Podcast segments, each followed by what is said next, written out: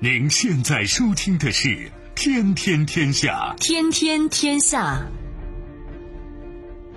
知天下，为明天。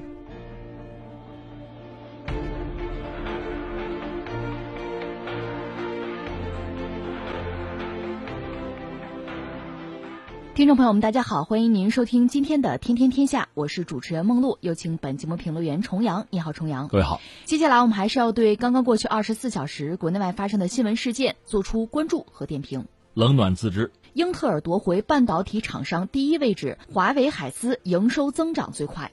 另有玄机。美国取消土耳其最惠国待遇，因为不再符合发展中国家身份。因快制胜。瑞幸上市首日涨幅近百分之二十，CEO 称补贴将持续三到五年。言出必行。加拿大未能如期运回垃圾，菲律宾连夜召回驻加外交官。原来如此。沉船事故多达百起，求解中国百慕大诡异沉船事件。稍后的时间，我们会为您进行逐一点评，也欢迎您持续关注河北广播电视台综合广播。除了传统的收听方式，您可以在手机上打开蜻蜓 FM 或者是极听客户端，找到“天天天下”，关注我们。五月十七号，研究调查机构 IC Insights 发布报告显示，二零一九年第一季度，英特尔重回半导体第一大厂商之位，而昔日的全球芯片最大供应商三星则退居第二位，第三名则由芯片代工大厂台积电获得。在全球排名前十五的半导体供应商当中，来自美国的公司有六家，另外还不乏中国、日本、韩国等国的身影。其中，华为旗下的海思增长最快，它的排名较去年同期相。相比上升了十一位，跃居第十四位，进入全球排名前十五的半导体供应商。从整体上来看，二零一九年第一季度全球半导体产值同比下降百分之十三，全球排名前十五的半导体供应商的营收同比下降了百分之十六。而存储芯片市场的波动比较大，三大存储芯片厂商三星、SK 海力士与美光的半导体业务营收至少同比下降了百分之二十六。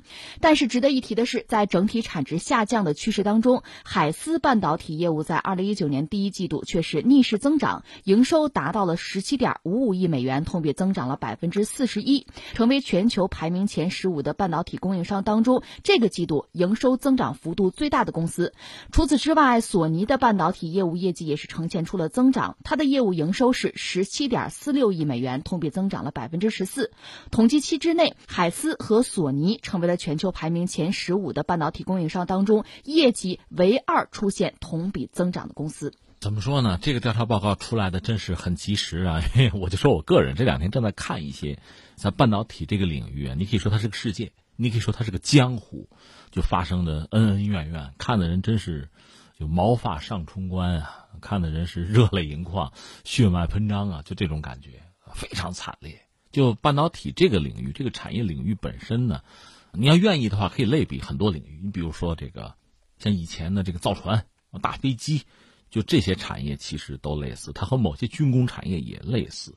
它既是一个国家的命脉，它又是就是很多国家上升之中啊。你要想寻找一个通道，这个通道很多人选了，你比如日本、韩国先后都选了，选了之后呢，有大量的这个投入，而且在一次又一次的这个。大清洗、大洗牌之中，哈，怎么样闪转腾挪，干掉对手，自己能够扶摇直上，就是这个过程，非常非常让人痛苦，让人抓狂。到现在呢，这大的格局，你刚才看到最新的格局呢，三星等于说退居到了二，那英特尔呢，现在又上去了。其实，在历史上你看呢，一些就是就是美国吧，说到底就是美国，别说欧美了，就是美国了。美国的几个大品牌一直是还。应该是牢牢的把持着一个优势的位置，而很多后来者在对他们发起冲击。这里面最典型的是日本和韩国。所以我们今天聊到这个排名吧，其实不重要，总是在变化吧。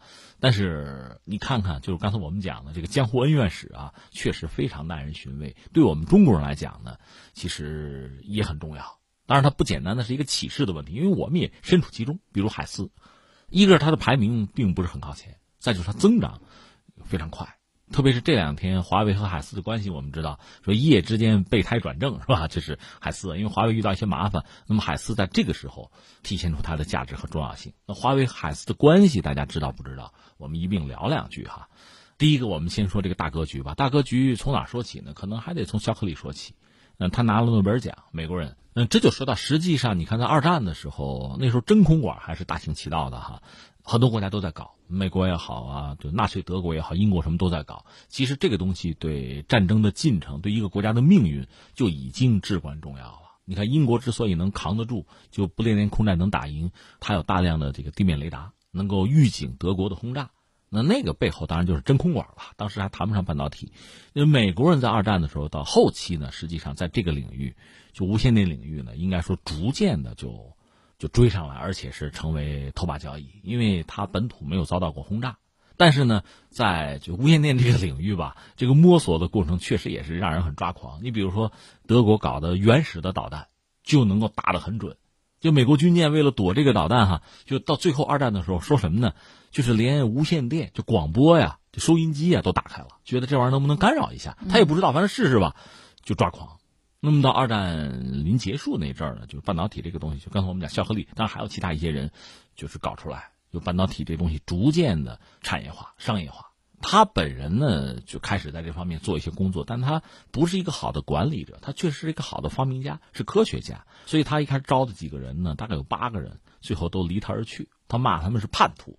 那这几个学生，八个学生，后来都成为全球半导体领域的顶尖人物，在各个领域啊都是顶尖人物，搞理论的、搞公司的就做起来了。他们最早搞了个先通公司，那个公司最后也是灰飞烟灭了，但是他们像种子一样，就美国整个乃至世界的半导体的行业产业，他们给带起来了。那既然产业化、商业化之后，它就有一个全球的布局，它更多的是把最核心的技术，比如设计这儿抓到手。那整个的产业链呢，它可以全球性的分工，你包括这个日本啊、韩国，甚至包括我们台湾，多多少少可以分一杯羹，这形成了一个美国人主导的半导体的帝国。在这个帝国里，当然他拿大头，他吃的最好。那当然，作为后发后来者，肯定要向他发起冲击。这里面最典型的是日本。日本在八十年代就是经济相对就是腾飞之后吧，他们也认识到半导体的作用非常之大，所以他们曾经举全国之力要冲击美国在这个领域的优势。当时主要是 IBM 啊、英特尔啊、德州仪器啊这三巨头，就是美国这个优势在这儿。那日本人曾经把这个日立、NEC、三菱、东芝还有富士通五大企业攒在一起。在八十年代，他们大概投入七百二十亿日元，这在当年是一个极大的数目了啊！就是对美国发起冲击，甚至一度就就接近成功。在一九八三年有个数据吧，就是日本企业评价大规模的投资，它价格比较低，而且呢，就是良好率是比较高的。通过这个方式呢，曾经有人叫什么重新洗牌、血洗美国的市场，做到过这一步。他们当然主要做那个内存，就 DRAM 那个内存。他们凭借这个东西的商业化呢，一度干翻了英特尔，英特尔最后出局到这个地步。但是美国人和日本人的关系我们都知道很特殊，他除了这个商业竞争的关系哈，他可以有别的关系。所以美国人又祭出了那个传统法宝，就是通过政治上施压。大家知道有个广场协议嘛？广场协定就是西方国家逼着日元升值，这让日本经济一下子就就摔下来了。同样道理，在一九九一年的时候呢，美国逼日本签了一个日美的半导体协议。通过这个方式，一个是挽救了危局，另外就确实是遏制住了日本在这个领域的扩张态势。那美国还保了自己在这个领域啊这个霸主地位。那没办法，日本也没办法，因为说到底，它并不是一个纯粹的就主权独立的国家，在经济领域它受制于美国深意啊众议，所以也没办法。但不管怎么说，日本在半导体这个领域是异军突起，是后发制人。这个给谁很大的启示呢？给韩国。韩国我们知道，它主要是几个大财阀嘛。这里边你知道我要说谁？就是三星。嗯，三星看到了这个格局，那就下决心在这个领域也是要突破。日本人能做的，我也能做。所以三星当时就是在日本人学习美国市场的时候，三星。当时是那个李秉哲在东京宣布说：“我们要介入，我们也要搞这个东西。”当然说，三星起步是非常艰难的。你想啊，你是新手，你是学生，市场不管你这个。那我们中国现在也是这样。你说我是这个新手哈，开车请多关照，那你违规也是违规，撞人也得罚你，对吧？你也得赔。道理很简单。而且呢，排在前面的看到你想分一杯羹，那人家是什么态度？未雨绸缪啊，差不多能弄死你就弄死你，扼杀在摇篮里。因为你一旦做大之后，你改变市场的格局，对大家都不利，甚至大家会联手来修理你。就是这么一个状况。江湖江湖，江湖恩怨就这么来的。所以，自从韩国人打算在这个领域想做点事情，那么大家就盯着他。那三星，你想遇到的这个压力和波折，完全是可想而知的。接下来这个故事就就很有意思了。三星就很不容易搞出自己的产品，但当时日本人呢，就通过什么呢？他自己的优势，因为市场它有一定的优势吧，大规模投产，那个 DRAM 存储器就内存吧，因为日本人大规模投产就打压它的价格，就是让它跌百分之九十二。你不是做吗？你做出来，一个是你产品就是良品率不一定很高，性能不一定很好，不一定很稳定哈。另外，你就算做得好，从价格上我打压你，而打得很厉害，基本上说到底你必然是亏损的。就是你只要干这行，一进门都投一盆冷水就亏损。到这个李秉哲死的时候啊，就一九八七年李秉哲死的时候，三星半导体的这个盈利也没能做到，他是含恨而死。但是你还做不做？就这时候我就问你，你你干不干？你要想赚钱，真的别干这个。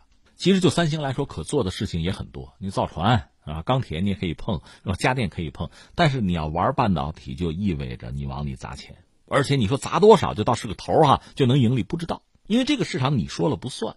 因为在这个生态链里，美国是老大，然后日本在挑战美国的时候就已经出了问题。但是日本人凭借他这个规模的优势，我干掉三星总是没问题的。所以日本在市场上也能盈利。那三星你怎么着？投多少？投到什么时候是个头？完全不知道。那就是看你的决心了。那他们是就是拼了。韩国人比较狠是吧？确实比较狠，就押上身家性命，那就是孤注一掷。结果就是熬到什么呢？九十年代初的时候，这个。就内存嘛，价格回升，三星终于实现了盈利。刚才我们说李秉哲人已经死了，他死后，三星在这个领域算是有了盈利。一旦赢了利，那在技术上逐渐的就对对日本啊进行追赶吧，快追上了。然后就这时候你就等着机遇吧，看老天爷吧，机会逐渐的就来了。到了一九九七年是亚洲金融危机吧，这个时候呢，这个内存的价格又开始跌，在这个时候，三星开始逆操作。它本身其实已经陷入债务泥潭了。大家知道，那个时候韩国连总统、总统夫人都捐那个金首饰，就韩国民众捐钱要保自己的企业。就是在这个格局啊，这么混乱或者说这么糟的时候，寒冬啊、严冬的时候，三星还没忘着干一件事儿。他当时负债是一百八十亿美元，但是还拼命的在扩产能。他通过这个方式，就是本来这价格就很低了，我只要挤死对手，咱都赔，咱俩同归于尽啊。但是你先死，他达到的是这个效果。后来成为他一贯的一个风格啊，就我们说三星在这个时候，等于说逐渐的就在市场上站稳脚跟。那翻回来我们说中国，我们就说华为也很有意思。现在大家一讲华为，真的是隔三差五的就会聊到它。它确实，不管怎么说，成为了一个全球明星。真要到今年年底啊，咱们国家如果在搞什么什么十大经济人物什么的，我相信应该有华为的人，必然会有啊。现在真的是搅动全球风云哈。我就说华为哈。一九九一年的时候，华为就搞了自己的一个设计中心，叫 ASIC。这个中心后来发展到最后就是海思，所以有人说华为就是海思，海思就是华为，其实就是这么回事。一九九一年，其实华为还什么也不是呢，就知道在技术上要想办法，他就搞了自己这个研发中心。那年他四岁，他员工几十个人而已。大家知道，华为起家就是赚第一桶金是那个程控交换机。就是数码数字的那个程控交换机，那个时候他连这个还没做出来呢，三年以后才做出来。但是这个时候他就知道要搞搞半导体，他心里很清楚。到了二零零四年，我们刚才讲那个中心最后终于进化成华为海思。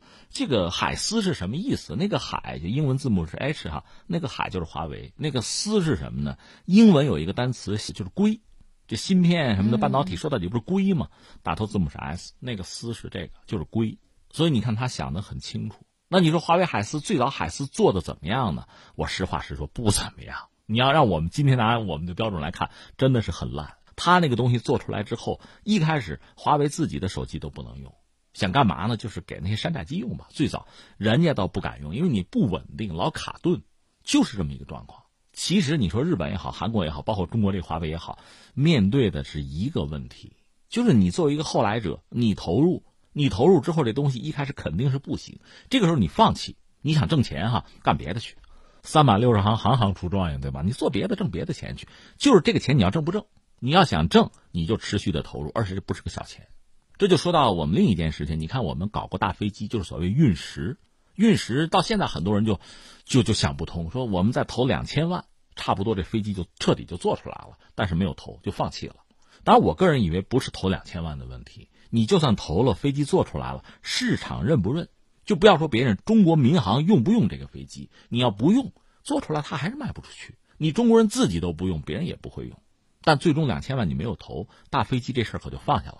现在你跟我说搞款大飞机，那就不是两千万的问题了，是多少个亿往里砸的问题了。你比如 C 九幺九到现在还没有彻底做出来，应该这么说，只能说它真正在市场上运营了，才有可能往回回本。现在就是往里投呢，但是你不投，这个东西永远就没有。就问你投不投？那你现在翻回来说运十当年投不投？那你国家经济形势是那样，就是短平快的要挣钱，这个项目就，你就觉得那先等一等吧。那可能是不得不做出一个牺牲，就砍掉了。这是运十。那对华为也是这个问题，芯片这个东西你投不投？你要投，这其实是个无底洞。什么时候能够能够挣钱，能够扭亏为盈？你怎么知道？你自己那个计划没有用的。你看我们现在很多单位动不动啊计划规划定的漂亮的很，其实没有用。因为你不知道市场是什么样，你不知道别人是什么样的。这不有本书名字我跟大家聊过吗？就是说，你有你的计划，世界另有计划；你有你的安排，市场另有安排。说到底就是看你这时候你看不看重它，你看重你就投。但是华为就看重。我这儿就是找到一句话，是当年任正非说的话，哈，是六年前说的这句话。他就说哈，这个芯片啊，暂时没有用。他六年前就说，说芯片对我们华为暂时没有用。但也还是要继续做下去。一旦公司出现战略性的漏洞，我们不是几百亿美金的损失，而是几千亿美金的损失。我们公司积累了这么多的财富，这些财富可能就是因为那一个点让别人卡住，最后死掉。这他六年前说的话。任正非啊说，这是公司的战略旗帜，不能动掉的，就是芯片。就海思，他就往里投。那海思就做的这些产品一度啊真的是很烂，其实这个很正常。你说是不是？华为人笨或者中国人笨？不是的，都是一样的。你包括我们中国人做家电，早期我们家电也不行，也不成样子。现在呢，那全世界你看都是这样子。海思一点点做起来，最早我看他在监控这个领域做起来到什么程度呢？就是安防监控领域，海思的产品百分之九十，全球百分之九十是海思，他就做到这样一个地步。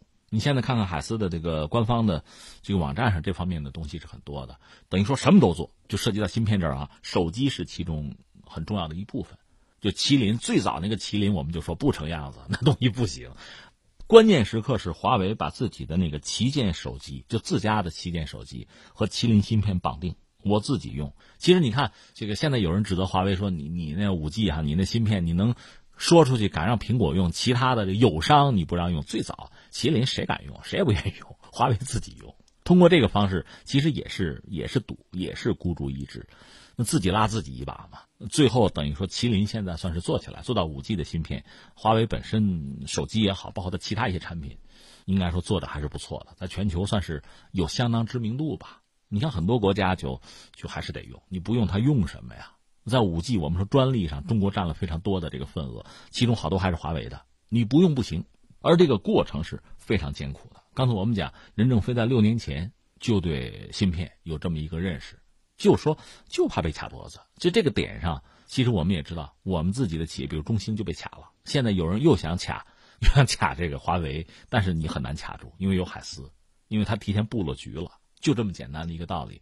把华为扔在这儿，我们再看全球半导体市场这个状况。刚才我们讲到三星的这个崛起，哈，三星崛起之后，其实一个是挤压了原来美国的那个霸主地位，像 IBM 啊、德州仪器，呃，包括英特尔，这个都都很受影响。尤其他那做内存嘛，然后和日本是就所谓网上叫正面刚，日本不是也集全国之力搞，搞到最后，一个是美国对他有挤压，另外韩国对他有挤压。那它的半导体产业就就日本就出了很大的问题，最后日本政府出面把这个 NEC 相关的这个内存的业务整合了一下，就组成了那个叫尔必达，尔必达算是日本国家队嘛，就和和韩国争，咱俩就拼一下子，反正一山难容二虎，咱们看谁最后能剩下吧。最后谁成功了呢？三星。到二零零八年的时候又是金融危机。那韩国人又是就跟九七九八年金融危机是道理一样，如法炮制，还是一个策略。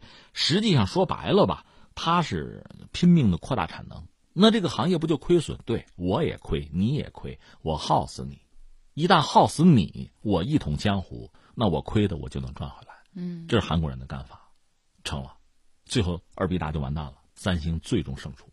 就是你看，这是血淋淋的，真的就是这种有点像那个金庸小说里那个七伤拳之类的东西吧，就自己也受伤，最后什么练成神功啊，无坚不摧。其实日本的这个所有的希望，最后就破灭掉了，在这个就内存这个市场上，就是三星一统江湖了。当然，这只是半导体行业里边的一个切片啊，呃，一个领域，呃，一个部分，还不是所有的。刚才我们讲的海思，海思是不是也就胜出了《笑傲江湖》呢？其实也不是，在全球范围内哈，就是因为这个领域，半导体这个领域吧，它垂直分工是很厉害的，就是不是一家企业把所有的东西全能做，不是，他做他那部分，那其他的东西等于说包给别人做。你比如台积电什么的，就干这个的，你包给我，我来做。海思实际上主要目前我看他还是做做研发、做设计，然后呢，台积电就就接着给我做。你给我打工是这样的，但是我们总的来说，毕竟是在全球这个生态链里是占了一个位置，而且呢，这确实是无巧不成书。在今天这个格局下，就在华为最需要的时候，海思转正能站出来，这个备胎转正，它的价值就是在这儿，就等于说我一直在在养着你，在必要的时候养兵千日，用兵一时，就是这样子。这我们有，你卡不死。那其实除了我们说这个华为，还有别的，我们国家还有相关的企业，比如紫光，这几年确实也是玩的风生水起。但是我们要说呢，就半导体这个领域总的大格局，就是因为美国它确实它积累太多，而且在全球的布局呢早已经完成，所以它还是占据着比较优势的地位，或者说这也是它最后的一张重要的牌。你看日本也好，韩国也好，在自己的领域都在对它发起冲击。虽然有的时候呢功亏一篑，但总的来说呢，动摇这个原有格局，我们看到是有可能的。而且在这个过程中呢，通过一些技战术的组合，呃，有所收益。你比如三星是个典型的例子。到现在我们说，之前我们聊韩国的制造业，包括三星本身面对这样那样的问题，三星手机现在可能前所未有的面对滑铁卢。但即使如此，你从历史上看，它也曾经创造过奇迹，这对我们都是启发。呃，既有经验也有教训，我们汲取就是了。所以，最终我们要说的是什么呢？在这个领域，其实就是有有电影叫什么《莫斯科不相信眼泪》啊，这不相信眼泪，相信的唯有实力。而在这个领域，哈，真金白银的不砸，是出不了结果的。所以，我们就说，你看我们网络上很多所谓键盘侠指这个指那个，没用，一点意义也没有。靠的是什么呢？就是拼，就是一个是你要有长远眼光，再就是你持续的。完全必须要持续的、靠谱的投入，而且是巨大的投入，那就意味着牺牲，意味着坐冷板凳，意味着一时半会儿听不见响、看不到成果。但你始终持之以恒，必有收获。我觉得我们现在就到了这个时候。天气越来越热了，每次出去吃饭都是一头大汗，身上还有一股饭味儿，而且头发本来就容易出油，这一出汗之后，头发看起来油油的。不过天天洗头对头发不好，所以这时候你需要一款阿道夫洗护套装。说到阿道夫，相信很多人都用过它。用它洗完头发之后特别清爽，还没有头屑。洗完头发搭配它的护发素，让你的头发更加柔顺不毛躁。而且护发素的味道清香不刺鼻。不过它的价格稍微有点贵，在某平台上一瓶洗发水要五十九元，不包邮。但是呢，在咱们的如意购里面，四百二十毫升的阿道夫洗护套装优惠特价只要六十九元，赶紧下手吧，机不可失。大家可以搜索微信公众号“河北综合广播”，关注之后点击菜单左下角如意购商城进行购买，我们的所有商品都是包邮到家。美国白宫十六号宣布，因为其经济发展水平不再符合发展中国家身份，已经取消给土耳其的贸易优惠待遇。根据世贸组织普及特惠税制度安排，土耳其之前对美国出口的部分商品享受免税。二零一七年约十六点六亿美元，占土耳其当年对美出口总额的百分之十八，其中包括珠宝、贵金属、汽车零件以及部分农作物等等。白宫声明还宣布，对土耳其进口钢材征收的关税将会从百分之五。十下调到百分之二十五。当晚，土耳其里拉对美元汇率贬值百分之零点三到六点零六比一。今年三月初，美国贸易代表办公室提出要取消土耳其以及印度的贸易优惠待遇，理由是前者经济水平已经得到充分发展，评价标准包括人均国民生产总值、贫困率、出口多元程度等等。目前，国际上对于发展中国家的概念并没有明确的界定，而土耳其一直被认为是处于发展中发达国国家分界的灰色地带。二零一八年，土耳其国内生产总值折合购买力评价约是二点二万亿美元，排名世界第十三位。截止到去年十二月，该国人均 GDP 约为九千六百三十一美元。从去年八月两国关系开始恶化之后，美国贸易代表办公室就在研究这一方案。呃，这个这土耳其真是很有意思。你看这两年，它应该说非常活跃，是。国际政治舞台里面很容易被聚光灯聚焦的一个角色啊，这也是美国土耳其现在又来了一出。美国等于说是不再认为土耳其是一个发展中国家，那么由此原来他在 WTO 里享受的那个优惠的待遇，美国要取消。我简单解释一下，所谓 WTO 就是世界贸易组织、世贸组织，这我们都知道，它是有前身的，它的前身叫关贸总协定，就 GATT。说到 GATT 的历史呢，就是二战末期的时候的事情了。就那个时候开始，一直到它进化成二点零版，就是所谓 WTO。中国呢，在那个 GATT 那个阶段就曾经希望加入，就申请过，但是所谓的闯关嘛，关贸总协定闯关就没闯进去。到 WTO，它升级成 WTO 的时候，我们又希望进去，因为那个时候进去呢，就是不是有点创始成员国的意思啊？也被拒之门外。到后来我们终于能进去，那门槛就越来越高，这我们都知道哈。那土耳其比我们要。等于说有相当的优势，在 GATT 那个时代他就进去了。上个世纪七十年代的时候就进去了。当时呢，就是有一个说法，现在等于也有啊，因为这是一脉相承的。说起来就很可笑。你刚才讲了，哎，什么叫发展中国家？你给我一个特别准确的标准，说不清，说不太清。你比如中国也是个典型的例子。你说我们是全球第二大经济体，你这还能叫发展中国家？那你算人均呢？我们十四亿人呢？嗯，你算人均，我们不是很高啊。在全球排肯定排不到很高前。事实上，我们中间靠后呢。要人均的话啊，你要这么算的话，那可不就得算发展中国家吗？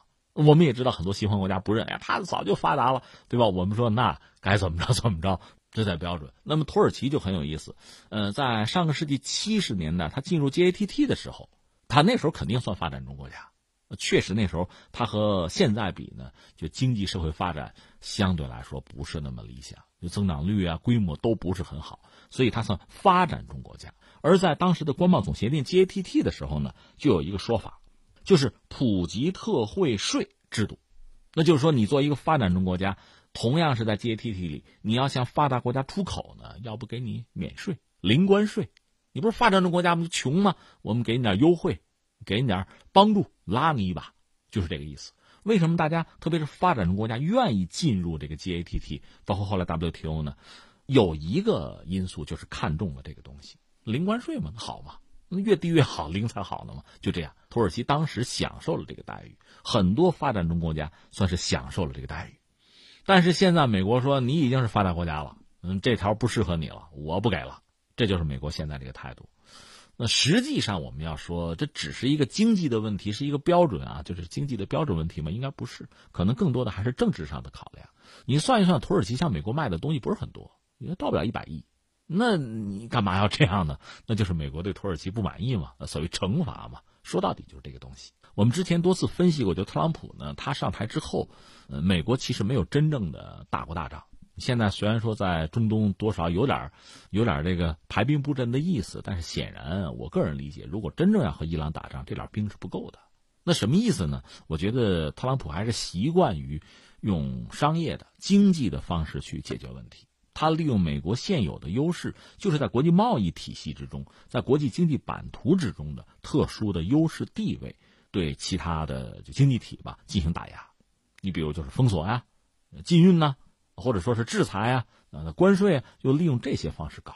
你也可以把它看作是贸易战的一种做法。当然，我们要说贸易战，贸易战，那恐怕对手也应该是具备一定的能力啊、实力，这才打得起来。如果单方面对对方进行就是打压，这贸易战有点不合适，人家都不还手，没得还手嘛。那土耳其怎么样呢？土耳其有一定的经济实力，刚才你讲的全球要排的话，排十几位没有问题，但是和美国显然还不是一个数量级。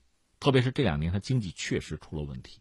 他经济好过，埃尔多安执政初期是比较好的，但是那个好是不是真正货真价实的也不好讲，因为他要加入欧盟啊。我们说过，当时他这个追求一些经济指标，达欧盟的标，那最后也没有进去。那那些指标就是为了达标，你那些指标虚不虚啊？有没有问题？有没有水分，就不好讲。但经济总的来说现在是出问题，显示出它的经济结构，它长期经济增长带来的一些麻烦是有的，就制造业的问题啊，房地产的问题，都是有，包括金融确实是有些问题。从去年开始出了很大的麻烦，这是一个经济上本身就是有伤。另外呢，就是在国际关系处理上呢，它确实有用力过猛之嫌，和多国同时有一些有些问题，比如说和欧洲、和美国、和俄罗斯。目前总的来说和俄罗斯关系尚好。但是和欧洲和美国的关系不是很理想，尤其是去年几件事儿吧，嗯，卡舒吉事件，我们知道和美国搞的就不亦乐乎，因为他主要是和沙特博弈，但是美国是在沙特背后嘛。另外呢，就是有一个美国的牧师那个事情，最后等于服了软，把人送还了，但是由此双方的关系出现了一些问题。再就是靠近俄罗斯，而且现在这事儿没解决呢。俄罗斯说这个 S 四百防空导弹你要不要买？那边美国说你买他的。我是不干的，北约都不干。然后这个 F 三五战斗机我就不卖了，那还买吗？买，一定要买。而且俄罗斯呢说，哎，嗯，他要是不卖你 F 三五，我我这有苏五七啊。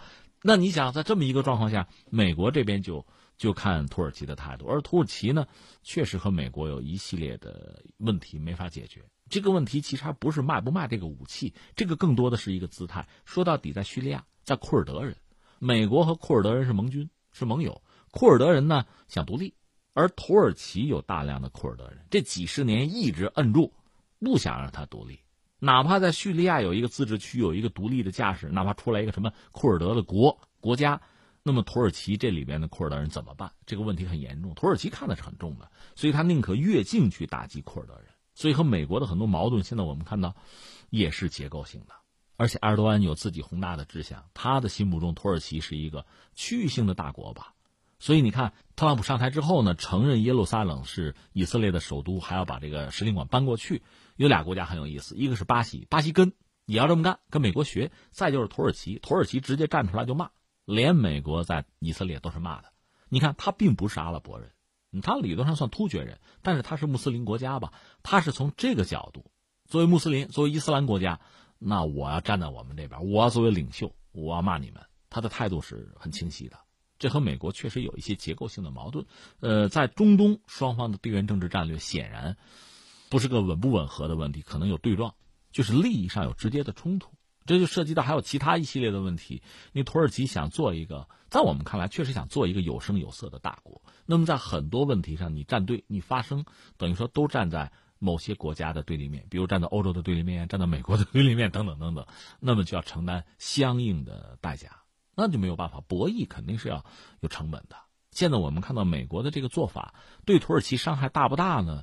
有一定伤害，那就是关税的问题，还是一种关税的问题。以前不收，现在收了嘛。但是你考虑到土耳其本身一个哈，它对美国的贸易卖的东西有限，所以损失也不会太大，不会难以承担。但另一方面呢，它本来经济现在就不太好，所以这个对它还是一个打击。从美国那个角度讲，选择这个方式。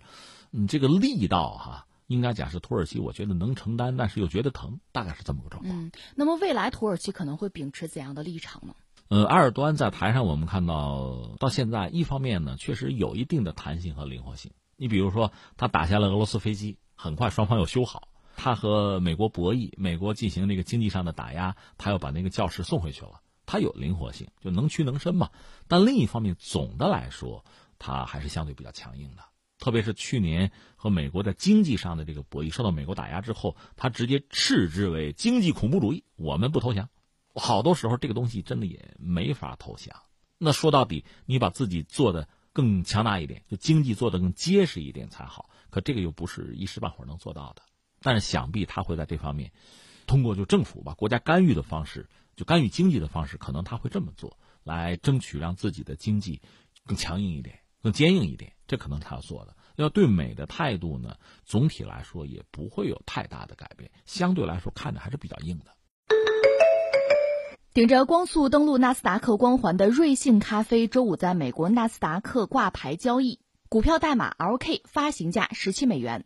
瑞幸在资本市场的表现好于质疑者的预期。上市第一天，瑞幸咖啡以二十五美元的高位价格开盘，并且在盘中最高涨到了二十五点九六美元。随后股价开始下跌，到北京时间今天早晨收盘的时候报于二十点三八美元，较发行价涨幅是百分之十九点八八。瑞幸咖啡创始人 CEO 钱志亚表示，IPO 是瑞幸咖啡发展史上重要的里。里程碑。他在交易之前宣布的瑞幸咖啡宣言中用到了“你喝的是咖啡还是咖啡馆”来强调瑞幸咖啡的门店多为自提店，以节省咖啡店租金和装修费用。这颇有挑战星巴克第三空间的意味。据钱志亚表示。瑞幸咖啡在截至到三月三十一号的十八个月以来，已经累积了一千六百八十万个用户，回头客达到了百分之八十九点六。在未来很长一段时间之内，瑞幸都会坚持对用户进行补贴。再次重申，亏损符合我们的预期，通过补贴快速获取客户是我们的既定战略，我们会持续补贴，坚持三到五年。这瑞幸咖啡真是给人一个特别强烈的感觉啊，很刺激哈！你刚才说这位这个钱女士，她曾经有一句话，大约就是说，拿十个亿教育市场，就砸钱嘛，烧钱嘛，她确实做到了。呃，烧到最后给我们个什么教育呢？我现在确实真的很感慨，这叫什么呢？这就是天下武功，唯快不破。之所以今天我们聊两句瑞幸呢，因为我们也不是做咖啡的，我是喝咖啡的，也不是做生意的，就是感觉它太快。非常快，一个是他从把这个牌子竖起来开始做，应应该是二零一八年的一月份，就瑞幸咖啡真的诞生，然后就拼命的就开门店，两千多家。我这儿手头的数据是二零一八年一月开始试运营，一年时间开了两千零七十三家咖啡门店，这是个什么概念啊？刚才你谈到星巴克，嗯，星巴克现在很头大，他在中国干了二十年，可能三千六百家门店，这个你想这个速度对他形成了一个真是一个围剿之势，就是跟他死磕。就是快，然后呢？这次我们谈它史上最快 IPO 就上市啊，也非常快，跑到纳斯达克，咔嚓一下子有个估值，然后这个因为它股价表现不错。那这里面值得一说，刚才我们讲就是确实很快，这个这个快也不让人觉得意外在哪儿呢？涉及到几个人吧，一个我们就先说这个，刚才你说 CEO 就是这个钱志亚，这是一位女性哈，她实际上出身是哪儿呢？是神州租车的，她有一个。嗯，他自己叫什么贵人也好，叫老师也好吧，就是带他的一个人。那个人其实还是在背后叫陆正耀，有一个所谓神州铁三角啊。现在从这个就是商业江湖的格局上看得很清楚，一个是陆正耀是掌控全局，另外还有谁呢？有叫刘二海的，这是陆正耀早期认识的一个，就是做风投吧，做投资吧，呃，资本圈的人。还有黎辉这样几个人在后边撑着，那等于说这个。田之亚呢，在前台做这个事情，他们直接是把神州的那个路数克隆到咖啡界，应该这么说。原来是租车那个做的很成功，所以他大概的玩法就是这样子：这样有一个项目之后，就是砸钱，实际上就是烧钱，把这个市场搞下来。我看一个说法，瑞幸可能要搞四千五百家门店吧。就彻底从门店数量上超越星巴克。星巴克我们说二十年搞了三千五百家嘛，瑞幸实话实说，你要以他现在这个速率，啊完成这个目标不是太大的问题，那就这个算是是不是属于笑傲江湖了？是不是要达到这样一个效果？嗯，只不过现在隐忧在哪儿呢？就是说到底，你卖的毕竟是咖啡，嗯，如果卖咖啡的话，咖啡好不好喝？就这些人到底是冲什么来的？因为有些评论家已经在担忧，或者说是指出什么呢？就是他现在拉来的这个用户啊，喝瑞幸咖啡的，是不是对价格极端敏感，对品质不那么敏感的？嗯，是不是这样？如果这样的话，假设有一天你涨价，或者说你的以前承诺的大家习惯的这种服务要改变了的话，是不是就会有大量的流失？哎，说到瑞幸咖啡的品质，我看到有一篇这样的报道：瑞幸咖啡新豆获得了二零一八国际咖啡品鉴大赛的金奖。可以说，瑞幸咖啡其实还是比较注重这个咖啡豆的质量的。嗯，但不管怎么说，我觉得说到底，毕竟卖的是咖啡。现在有一个词儿挺流行，“不忘初心”。你的初心是什么？商人按说应该是挣钱，但是作为消费者呢，我喝的是咖啡。就是你如果能够给我足够好的。品质的服务让我满意，让我这钱花的值得，那你就立住啊！如果只是靠快啊，靠打了一个对手措手不及，用大量的钱砸砸死对方。呃，今天我们聊的，你看我们聊这个，呃，芯片，聊半导体也是这么一个状况，就拿钱拿钱砸掉，砸死对方或者被砸死。其实，在某一个阶段，就是开拓市场的阶段，这个过程恐怕真的是在所难免。但是完了之后，你要做芯片，这个芯片放在手机里，你不要让我卡顿，不要让我有这种很糟的体验。同样的，咖啡让我喝着要好喝，这个才是至关重要的。你花了很大的力气哈，砸了很多钱，烧了很多钱，占领了这个市场，占领了非常多的阵地，最后你要给消费者提供的东西到底是什么？这就变得。至关重要了，因为现在作为消费者选择的余地毕竟还是很大的。呃，我看到一组数据，截止到二零一九年的三月三十一号，瑞幸咖啡净收入是四点八亿元人民币，净亏损是五点五亿元。可以说，二零一九年的收入和亏损情况比二零一八年有了明显的改善。但是我们更关心接下来会怎样？嗯，对。在被菲律宾总统杜特尔特喊话收回垃圾倒在你们的海滩上使馆门之后，加拿大还是错过了运回垃圾的最后期限。结果菲律宾午夜迅速行动，五月十五号是加拿大收回垃圾的最后期限，但是加拿大未能如期运回垃圾。十六号，菲律宾外长发推特表示，昨晚午夜要求召回我国驻加拿大大使和领事的信件发出，他们预计在一到两天内回来。加拿大错过了五月十五号的最后期限。我们将会减少在加拿大的外交存在，直到加拿大的垃圾被运回。二零一三年到二零一四年间，共有一百零三个集装箱的垃圾分批从加拿大运往菲律宾首都马尼拉，这其中包括家用垃圾、塑料瓶、塑料袋。报纸和使用过的成人尿布，但是呢，他们被错误的贴上了可回收材料的标签。截至目前，部分集装箱垃圾已经被处理，还剩六十九个滞留港口。按照此前加拿大与菲律宾方面协商的结果，加拿大必须将滞留在菲律宾的这六十九个装满垃圾的集装箱在五月十五号之前运回加拿大。但是加方向菲方通报，由于垃圾入境要履行多项手续，需要耗时数周，加方可能。无法赶在五月十五号之前运回这批垃圾。这个事情前几天我们关注过，当时加拿大还是满口应承，答应了，但是现在看来，他们没有做到。这个事情大家已经清楚了吧？其实，我们把这个事儿放在全球的一个大的范围之内，你可以看到，这是一个独特的一个生态链，就是。发达国家对于垃圾的处理呢？因为我们知道他们有丰富的经验啊，而且经常向发展中国家传授这个环保的理念啊方法，而且呢对发展中国家多有批评教育，而且在一些国际会议，在一些这个环境会议一些场合呢，发展中国家和发达国家就这个垃圾的问题也好，环保啊排放就这些问题经常是有争吵的。在一些国际峰会上，我们看到，比如中国、印度往往是站在一起。作为发展中国家、新兴经济体呢，是捍卫自己发展的权利。同时，我们一般会认为呢，从工业革命以来吧，全球气温升高也好啊，全球出现这个环境问题也好啊，就恐怕发达国家是难辞其咎。一方面，他们发展的早，发展的快，对全球资源能源耗费的多，排放的也多。到现在，他们发达了，翻回来呢？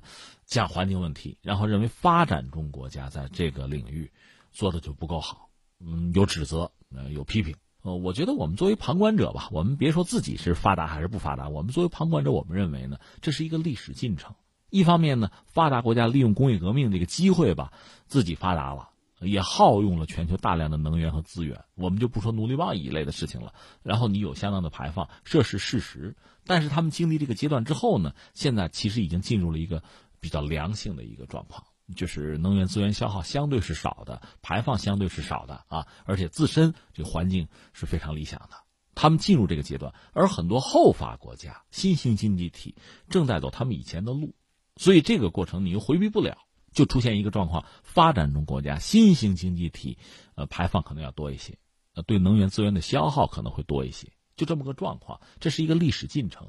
所以，我个人理解呢，就是中国政府态度是对的。一方面呢，我们自身有严格的约束和承诺，就是我们尽可能的节能减排，而且有时间表、有路线图，该签约签约，对国际社会负有责任就负有责任，这是没问题的。同时，作为发达国家呢，你既然已经享用了这个先发的优势，那你也对。这个世界负有责任，那就说你对发展中国家也要负有相应的责任。你有钱有技术，那你该帮忙帮一把，因为地球是大家的。这是我们的理解啊。最理想的状况就是这样：通过发展中国家和发达国家彼此之间的努力，你呢帮一把，这边呢多克制，最后让整个地球变得干净一些。而且我们也知道，一些环保组织啊，一些科学家经常发出警告，就全球变暖也好啊，就垃圾也好，这个让地球已经不胜其扰，是吧？不堪重负，甚至到了不可逆的阶段，这事儿就很麻烦。那理想的状况是这样，现实确实不是这样，所以现实很骨感嘛。就是我们知道，发达国家之所以发达，之所以清洁，一个是它国内垃圾分类做的不错，但接下来垃圾分类之后，他们并不是处理。而是把这垃圾甩给发展中国家了，在全球范围内，这样的一个生态链早已经形成了。而中国曾经一度就是这个生态链之中承接发达国家垃圾的一个重要的角色。当然，时过境迁，我们现在不这么做了，我们调整我们自己的政策，我们不接着了。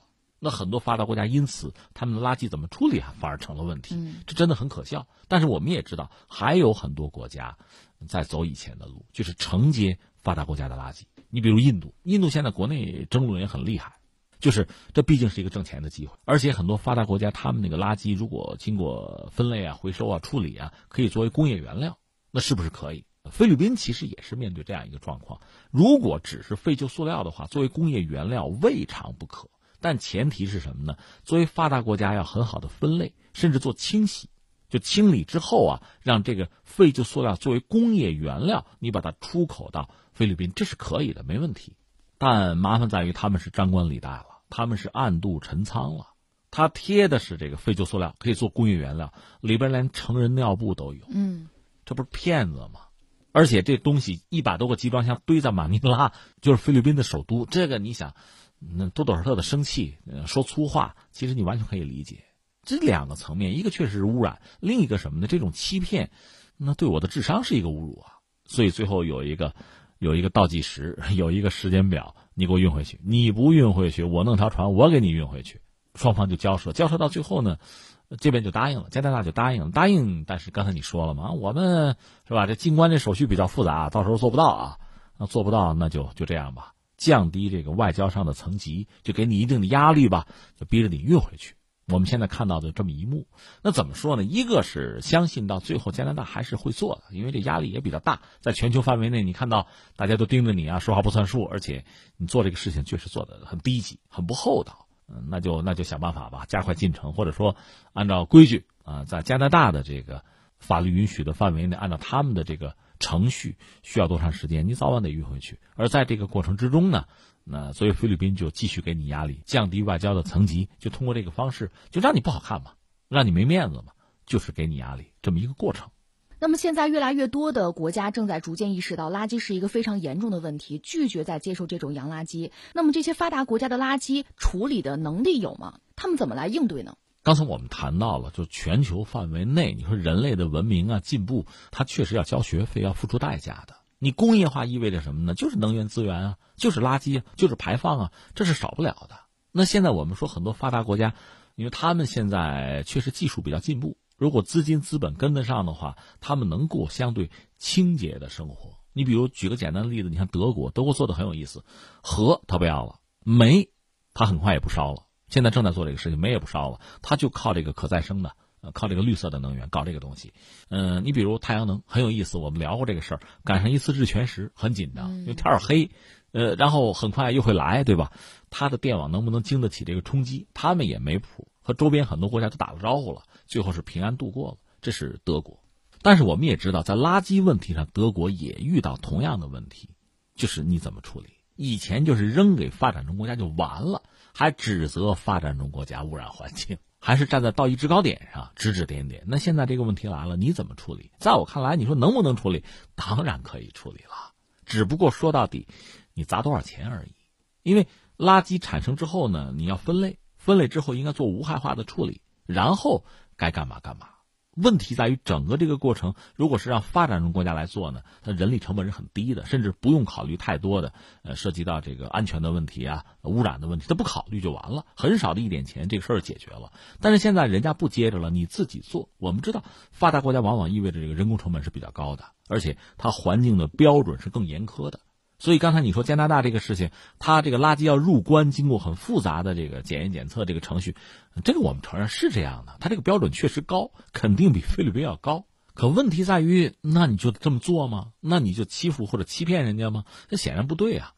所以最终让我感慨一下啊，这么几个事情：一个呢，随着越来越多的发展中国家新兴经济体的觉醒，大家会越来越多的认识到自身的环境的价值，要保护这个环境，那么就会减少对发达国家垃圾的承担。当然，也有一些国家和地区吧，想赚这个钱。刚才我们讲印度，就有很多人想这么干，但逐渐的会越来越少。这是一个，那就意味着呢，首先要个人自扫门前雪，就是作为一个。发达或者发展中国家吧，你自己的垃圾自己要想办法解决。所以这个事情实际上能够我好理理解，能够倒逼大家想办法解决问题。这个问题其实是一个大问题，因为我们知道太平洋上还有好多这个垃圾岛呢，很多塑料垃圾最后凝结成块，正在向北美大陆漂移。这我们看到这个状况很壮观，很可怕。另外，全球气候变暖，很多沿海地区，很多小岛国，这叫淹，这就是明摆着的事情。而且呢，这个南北极冰山融化什么的，冰盖融化，这个我们也看到了，真是该处理这个问题了。那作为发达国家呢，一度的做法其实是令人不齿的。一方面呢，有环保理念，知道环保的重要性，甚至还在全球传播这些理念。另外，自己真正做的时候，做的却非常少。我说过吗？有个叫戈尔的，以前美国一个副总统写了本书《濒临失衡的地球》，非常感人。人家自己还拍了这个环保的宣传片，可拿什么奖？那家里边的游泳池是电热的，嗯，那 花钱无数。他有钱，但是我们都知道，这个世界上资源能源总还是有限的。这说一套做一套。现在加拿大这个事情，我觉得再次提醒大家，就是发达国家在环境问题上并不负责任。那我们只能帮他学会负责任。说到底是这样。那发达国家实际上呢，能不能处理垃圾或者其他的环境问题？能的，只不过这意味着花更多的钱，用更高昂的成本。那你要想少花这个钱，那你就做得更好一点，在垃圾分类上啊，就产生垃圾的过程，你怎么样来控制？这是需要做的，而不是简单的像以前那样丢给发展中国家那样的日子，已经逐渐的在一去不复返。鄱阳湖是中国第一大淡水湖，丰水时的水域达到四千多平方公里。在其北部湖区，有一片令当地渔民和过往船只都感到心惊的神秘三角地带，人称“老爷庙水域”。这片水域位于鄱阳湖区的江西都昌县，南起松门山，北到星子县城，全长二十四公里。这片水域被称为中国的百慕大三角洲和东方百慕大。据不完全统计，仅上世纪六十年代以来，在鄱阳湖老爷庙水域发生的沉船事故多达百起，不少船工和渔民因此葬身湖底。偌大的鄱阳湖，为什么船只只在老爷庙沉没？难道湖底真的有传说中的水怪和水神吗？江西省渔政局原局长推广研究员舒畅表示。老爷庙水域最宽的地方有十五公里，最窄的地方三公里。而所谓老爷庙的鬼门关正处于流速最快的区域，这就无形中增加了行船的风险。此外，冬季的冷空气南下，春季时的强对流天气和夏季的雷电暴风雨都会在老爷庙水域形成峡管风涌，好比城市里两栋楼宇间的穿堂风。即使在平常的气候里面，老爷庙一带的峡管作用也是比较明显的。船行其中，如果遇上转转瞬而至的大风，加上水流的影响，出现事故的概率也就比较大了。进入到二十一世纪以来，被形容为东方百慕大的老爷庙水域已经鲜有沉船事故发生。有关专家将之归结于三方面的原因：第一，水上交通运输量明显减少；二是船体质量今非昔比；三是气象气候预报手段及时和普及。这也反证了事故的自然属性，而非神怪的传闻。这种所谓神怪传闻，一般说来大家很感兴趣啊，就是茶余饭后聊一聊。但是这个事儿因为事关人命啊，人命关天，所以引起大家的关注。这个新闻我看了，前两天也刷屏啊，刷屏到最后，确实如你所说，我们意识到这是曾经的故事了。嗯，今天这个事故已经很少了。实际上，最近这些年还有关于百慕大三角洲的报道吗？没了吧？它就是一个阶段性的东西，很有意思。当然，你要说有趣儿在哪儿呢？北纬三十度。那个著名的百慕大三角洲，北纬三十度，鄱阳湖这儿也是在那个位置。所以给人一种感觉是神秘，是吧？呼应哈，东方百慕大三角，中国的百慕大三角。嗯，第一个我们要说呢，所谓那个百慕大三角洲，这个可能也就是一个人为的制造出来的一个一个恐怖地段。这谁呢？我记得多年前了，方舟子先生，哎，这位现在最近也不怎么出声了，是吧？就说他当年写过一篇文章，他说他认真查过，就发现所谓的百慕大三角洲也和别的地方没有太大的差别。你要说沉船有啊，关键别处也有啊，查了半天没有什么特别之处。而之前呢，这个百慕大三角之所以出名，是在上个世纪四十年代，最早就是美国，他这个海军航空兵啊，做这个鱼雷飞机就训练，有几架飞机神秘失踪，嗯，就因为这么一个事情，而且好像有一些这个语言不详，哎呀天哪，我们在哪儿？诸如此类的事情，大家觉得这很神奇哈。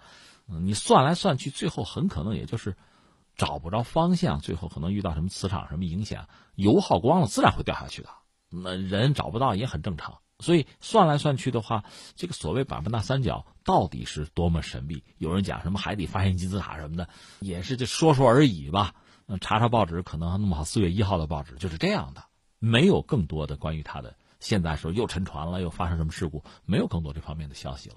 那么这个所谓神秘三角到底存不存在？我们只能打一个问号，够呛吧？所谓未解之谜，大家津津乐道。你像这个所谓百慕大三角，我还是很小的时候读那个《少年科学画报》的时候，什么未解之谜、自然之谜时候看到的。其实现在想来，不过就是以讹传讹。你想，也没有像样的图片，都是很多这个绘画的作者根据想象画的一些东西而已。那翻回来，我们说中国这个鄱阳湖这个东西，大同小异。一方面，我们承认，就从自然环境上讲，它比较特殊。所以它可能会发生一些对于这个行船者不利的一些状况，就是呃水况不好，可能会出现这个状况。这就让我想起另一件事情，就是有一个明良海峡，大家知道有个明良海战，就是当年日本人入侵朝鲜半岛丰臣秀吉的时候，那阵儿就是大明朝嘛，还曾经帮着这个朝鲜人赶走了日本侵略者。有那个有一个明良海战，指挥者是李舜臣，是属于朝鲜的民族英雄吧。这个明良这个地方的地名啊，明良海峡就很独特。明良海峡呢是一个岛，叫珍岛，珍贵的珍啊，珍岛和大陆之间的一个很狭窄的一个海峡。那个地方水流非常急，关键是有一个我看那个数据很有意思，他说每隔三个小时，明良海峡内的海流方向就会发生逆转，三个小时一变。这太神奇了！而李舜臣在这儿迎击日本舰队，就是算好了这个时间，日本人不知道，三个小时海流就变了，逆转，完全变化，那就乱了套了吧？就这样，这个海峡就很特别，这是自然地理状况带来的一个，一个对人，嗯，航海啊，就是行船啊，带来很多困扰。那我们说鄱阳湖这个地方，因为它也是窄嘛，可能会带来一些问题，再加上有这个天气，再就是船的质量。